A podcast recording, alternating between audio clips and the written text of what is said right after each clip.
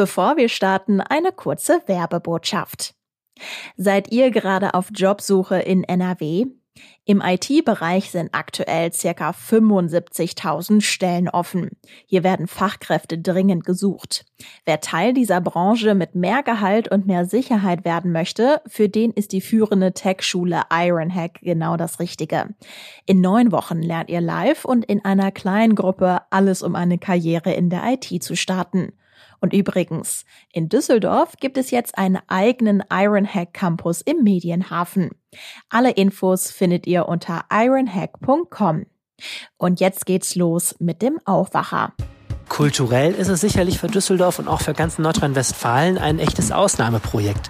Es gibt natürlich Hoffnung, dass das so ein richtiger architektonischer Leuchtturm wird, so ein Projekt, so eine Art neues Wahrzeichen für die Stadt könnte diese neue Oper werden. Die Pläne sind gewaltig und die Kosten auch. Düsseldorf wird eine neue Oper bekommen, das hat der Stadtrat entschieden. Wir klären die Fragen dazu hier im Aufwacher. Außerdem geht es um einen Rettungssanitäter, der uns von seiner harten Arbeit während Corona erzählt hat. Ich bin Florian Pustlauk. Schön, dass ihr dabei seid. Hi. Rheinische Post Aufwacher. News aus NRW und dem Rest der Welt. Auf unserem Wunschzettel steht eine Woche vor Weihnachten euer Abo in eurer Podcast-App. Das würde uns mega freuen. Und ihr könnt uns auch jederzeit erreichen für eure Fragen, für euer Feedback an aufwacher.rp-online.de. Schreibt uns gerne. Leuchtturmprojekt, Touristenmagnet. Die Erwartungen sind hoch an die neue Oper in Düsseldorf. Die Stadt will die Oper komplett neu bauen. Die ersten Entwürfe sind dafür auch wirklich der Hammer, habe ich euch mal in den Shownotes verlinkt. Aber auch äh, die Kosten, die sind gewaltig. Es geht um geschätzte 750 Millionen Euro. Arne Lieb aus der Lokalredaktion in Düsseldorf ist jetzt zu Gast hier im Aufwacher. Du warst bei der Entscheidung im Stadtrat dabei und verfolgst die Pläne schon lange. Hi. Hallo. Der Rat hat gestern mit breiter Mehrheit entschieden, Düsseldorf baut also wirklich eine neue Oper. Jahrelang wurde darüber diskutiert. War diese Entscheidung jetzt eine Überraschung? Nein, also das war überhaupt nicht überraschend. Düsseldorf hat sich diese Entscheidung wirklich schwer gemacht. Es wurde jetzt seit Jahren diskutiert, ob nicht eine Sanierung des heutigen Opernhauses an der Heinrich-Heine-Allee doch die bessere Entscheidung wäre. Es gab Gutachten, es gab eine sehr, sehr große Bürgerbeteiligung in diesem Jahr. Und der Lohn für die Stadt war, dass es heute doch eine sehr breite Mehrheit für die Oper gab. Also neben CDU und Grünen, die ja hier in Düsseldorf regieren, haben auch SPD und FDP als größte Oppositionsfraktionen zugestimmt. Und das ergibt doch eine sehr breite Mehrheit für dieses neue Opernhaus. Was bedeutet denn jetzt dieser Bau? Einmal für Düsseldorf und natürlich für ganz NRW auch. Zum einen ist es natürlich für Düsseldorf ein gewaltiges Projekt. Äh, finanziell ist es mit diesen 750 Millionen, die die Oper geschätzt kosten soll, das größte Einzelprojekt seit dem Bau der Wehrhahnlinie, also diesem neuen U-Bahn-Tunnel, der 2016 eröffnet wurde. Und kulturell ist es sicherlich für Düsseldorf und auch für ganz Nordrhein-Westfalen ein echtes Ausnahmeprojekt. Zu dem Projekt gehört eben auch, dass man darüber diskutieren will, wie man die Oper für mehr Menschen interessant macht, ob man vielleicht auch andere Angebote in dieses Haus integrieren kann. Und es ist durchaus schon die Hoffnung, dass die Menschen auch aus dem weiteren Umland nach Düsseldorf kommen werden, um dieses Gebäude zu sehen und auch um das zu erleben, was daran geboten wird.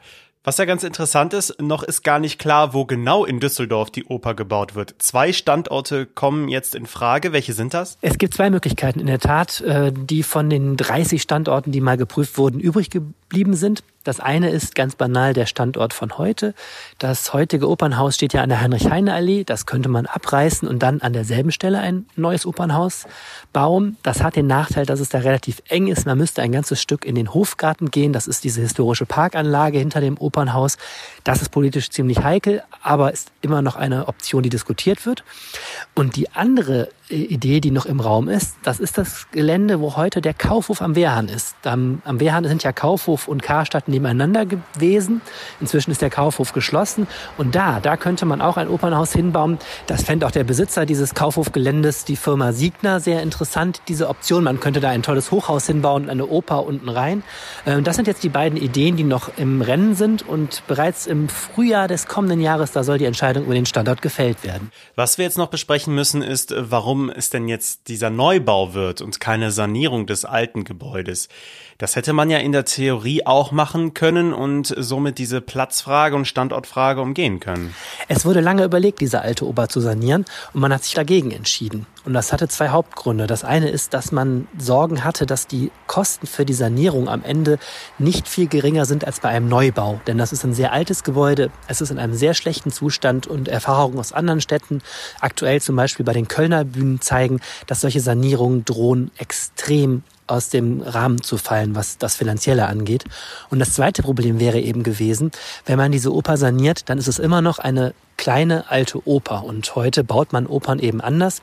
Zum Beispiel mit größeren Seitenbühnen, damit man leichter die Kulissen reinfahren kann. Zum Beispiel mit höheren Decken und größeren Orchestergräben, damit das auch für den Arbeitsschutz auf heutigem Standard ist. Und all das hätte man in diesem alten Opernhaus trotz der Sanierung nicht gehabt und auch noch zusätzlich alles ermöglichen müssen durch eine Erweiterung und Modernisierung. Und das wäre am Ende risikoreicher und möglicherweise noch teurer gewesen als dieser auch nicht günstige Neubau, den Düsseldorf jetzt anstrebt. Jetzt kommen wir zu den Entwürfen, die ich gerade eben schon mal erwähnt habe. Das sind so Fotomontagen und die sehen wirklich fancy aus, total wild, so mitten in Düsseldorf drin, völlig spektakulär. Kannst du für unsere Hörerinnen und Hörer beschreiben, was da auf uns zukommen könnte? Ja, fancy, da sagst du es schon richtig. Das ist schon ziemlich gewaltig, was da an Entwürfen im Raum steht. Alle großen Architekturbüros überschlagen sich mit irgendwelchen Animationen von Hochhäusern und Glasfronten, von ganz äh, spektakulären Gebäuden. Natürlich weiß noch niemand, wie diese Oper wirklich aussehen wird. Dann, wenn die Standortfrage geklärt ist, dann wird es wahrscheinlich einen Architekturwettbewerb geben. Dann wissen wir, wie es aussieht. Aber es gibt natürlich Hoffnung, dass das so ein richtiger architektonischer Leuchtturm wird. So ein Projekt, mit dem Düsseldorf vielleicht in ganz Deutschland bekannt sein wird. So eine Art neues Wahrzeichen für die Stadt könnte diese neue Oper werden. Das sind also schon ziemlich hohe Erwartungen. Der Bau wird in fünf Jahren fertig, frühestens. So zumindest die Planung. Wie schätzt du das ein? Ist das wirklich realistisch in der Zeit? Auch das weiß man noch nicht so genau. Es gibt Hoffnung, dass in fünf Jahren schon der Spatenstich erfolgen könnte. Das würde aber voraussetzen, dass man sehr schnell durch ist mit den ganzen Planungen, äh, mit den Architekturentwürfen und auch mit der Finanzierung, über die noch geredet werden muss. Auch da würde ich sagen, da lohnt es sich, etwas konservativ zu sein. Wenn das jetzt ja wirklich schnell geht, könnten wir in acht, neun Jahren eine neue Oper haben. Das kann aber auch gut noch ein Jahrzehnt oder länger dauern. Arne, ich glaube, bei dir und mir, aber auch bei ganz vielen anderen Menschen äh, kommt bei diesem Thema sofort die Elbphilharmonie in Hamburg in den Hinterkopf. Die ist jetzt zwar sehr schick geworden, aber die ist ja auch viel teurer geworden als gedacht. Wie hoch ist jetzt in Düsseldorf auch das Risiko dafür?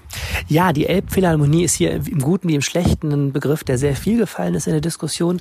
Einerseits sagen ja Befürworter dieser Elbphilharmonie, dass sie dazu geführt hat, dass Hamburg eine noch viel interessantere Stadt ist, auch für Städtetouristen, dass die Leute in Massen kommen, um dieses tolle Gebäude zu sehen.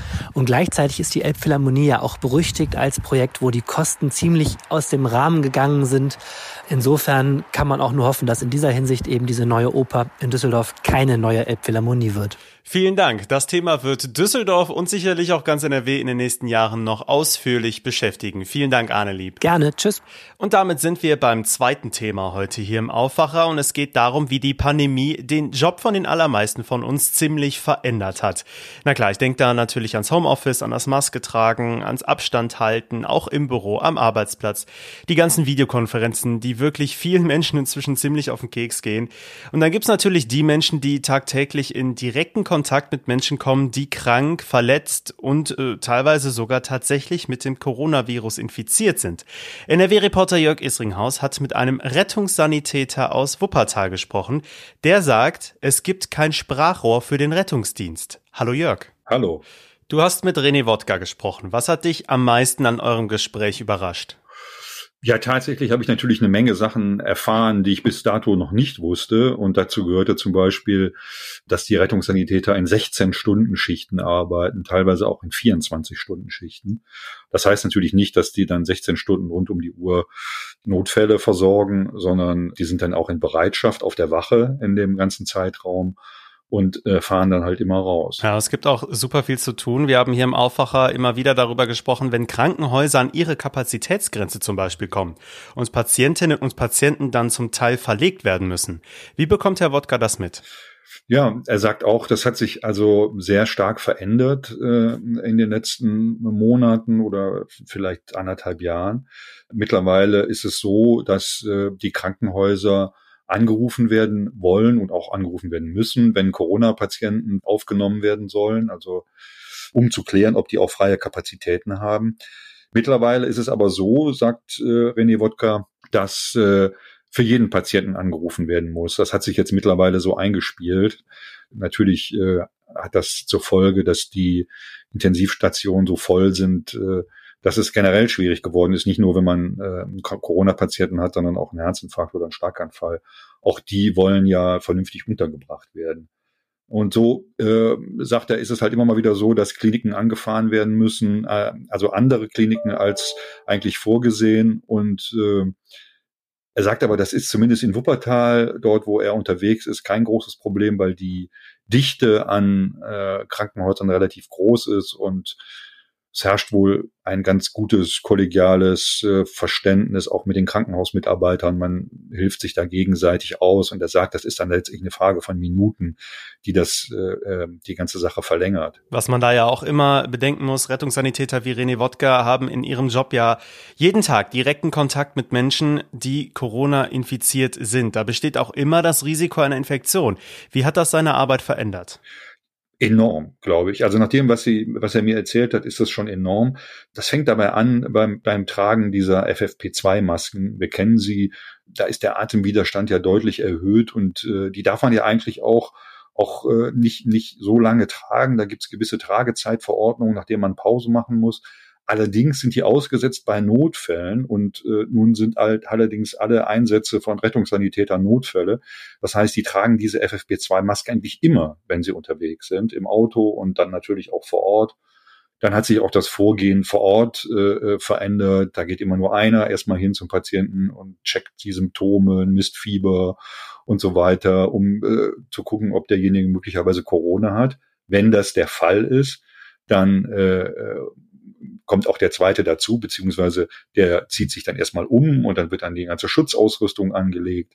Das Ganze ist natürlich auch, wenn die dann voll eingepackt da unterwegs sind und dann äh, vielleicht eine halbe Stunde oder Stunde am Patienten arbeiten, so eine Sache, dass es, man schwitzt halt ungeheuer darunter. Man muss ja möglicherweise auch schwere Patienten bewegen. Also äh, René Wodka hat mir erzählt, das ist manchmal so, dass man nach zehn Minuten eigentlich äh, unter dieser äh, aerosoldichten Maske, dieser Schutzbrille eigentlich nichts mehr sieht. Dann kommen wir noch zum Zitat vom Anfang. Er sagt, es fehlt ein Sprachrohr für den Rettungsdienst. Was meint er damit genau?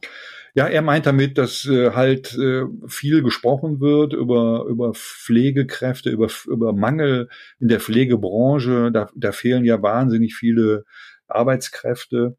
Aber dass zum Beispiel dieser Aspekt, was den Rettungsdienst angeht, völlig hinten überfällt. Also es sind Menschen, äh, er sagt, die, die, die halt einen unheimlich wichtigen Job machen, die als Erste bei den Patienten sind oft, die die aus den unmöglichsten Lagen herausholen. Da wird der Patient gesäubert, fertig gemacht. Da wird oft, sage ich mal, so eine, eine Richtung für so eine Behandlung, eine schnell erste Therapie wird da vorgegeben. Also es ist schon ein sehr, sehr wichtiger Aspekt in der ganzen Kette der Versorgung eines Patienten, den diese Rettungssanitäter übernehmen. Und äh, bei denen ist die Situation wohl ähnlich wie in der, äh, wie in den Pflegeberufen. Es fehlen wahnsinnig viele Fachkräfte. Und man spricht nicht äh, darüber. Es, es, es sagt er, man, es, es findet halt in der öffentlichen Wahrnehmung kaum statt. Und deshalb sagt er, er wünscht sich, oder es, es fehlt ein Sprachrohr für, für den Rettungsdienst und er wünscht sich, dass das einfach in der Politik mehr aufgegriffen wird, dass man äh, da mehr drüber redet, dass man den Beruf vielleicht attraktiver gestaltet, interessanter macht, dass äh, es mehr Menschen gibt, die sich dafür interessieren, weil das natürlich auch dem den Rettungsdienst an sich zugutekommt, wenn dort mehr Menschen arbeiten. Das entlastet ja, aber auch generell für das Gesundheitssystem halt wichtig ist. Herzlichen Dank, Jörg Isringhaus. Gerne.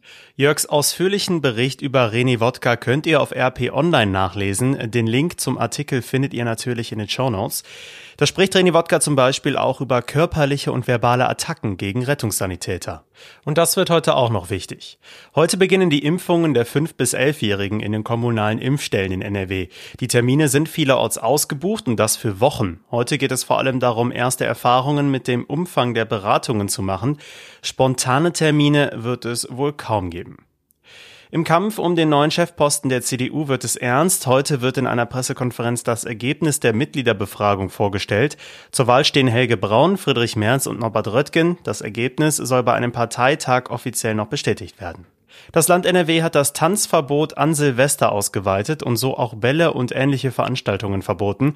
Das hat das Gesundheitsministerium mitgeteilt. Richtige Partys wird es somit zum Jahreswechsel nicht geben. Clubs und Diskotheken sind ja auch schon länger von dem Verbot betroffen. Zum Wochenende gibt es jetzt noch Tipps aus unserer Kulturredaktion. Heute mit Wolfram Görz. Hi. Die schönste Oper zur Weihnachtszeit ist natürlich Hänsel und Gretel. Und wenn ich ein Stück herauspicken müsste, dann wäre es wohl der Abendsegen. Ich präsentiere die schönste Aufnahme. Sie kommt übrigens aus Dresden. In anderen Welten spielte neulich die Schachweltmeisterschaft, die wieder einmal der Norweger Magnus Carlsen gewann. Er hat es aber auch mit einem schwachen Gegner zu tun, der irgendwann die Sehnsucht erkennen ließ, dass es vorbei sein möge. Ich habe die beiden entscheidenden Partien zum Nachspielen herausgesucht. Carlsen ist unterdessen nach Norwegen zurückgekehrt und wer es ihm gleich tun und einmal zum Nordkap reisen möchte, für manche ist das ja ein Jugendtraum, der kann sich von einem rheinischen Motorradfahrer inspirieren lassen, der im Internet seine Reise zum nördlichsten Punkt Europas mit wirklich aufregenden Bildern schildert. Mehr Empfehlungen unserer Kulturredaktion gibt es natürlich über RP Online. Auch heute wird es sehr grau und diesig bei uns, allerdings bleibt es auch trocken bei 7 bis 9 Grad. So starten wir dann ins Wochenende. Zur neuen Woche kommt die Sonne wieder raus und dann kühlt es sich auch wieder ab. Das war der Aufwacher für Freitag, den 17. Dezember. Noch eine Woche bis Weihnachten. Ich bin Florian Pustlauk. Habt ein schönes Wochenende. Ciao. Mehr Nachrichten aus NRW gibt's jederzeit auf RP Online. rp-online.de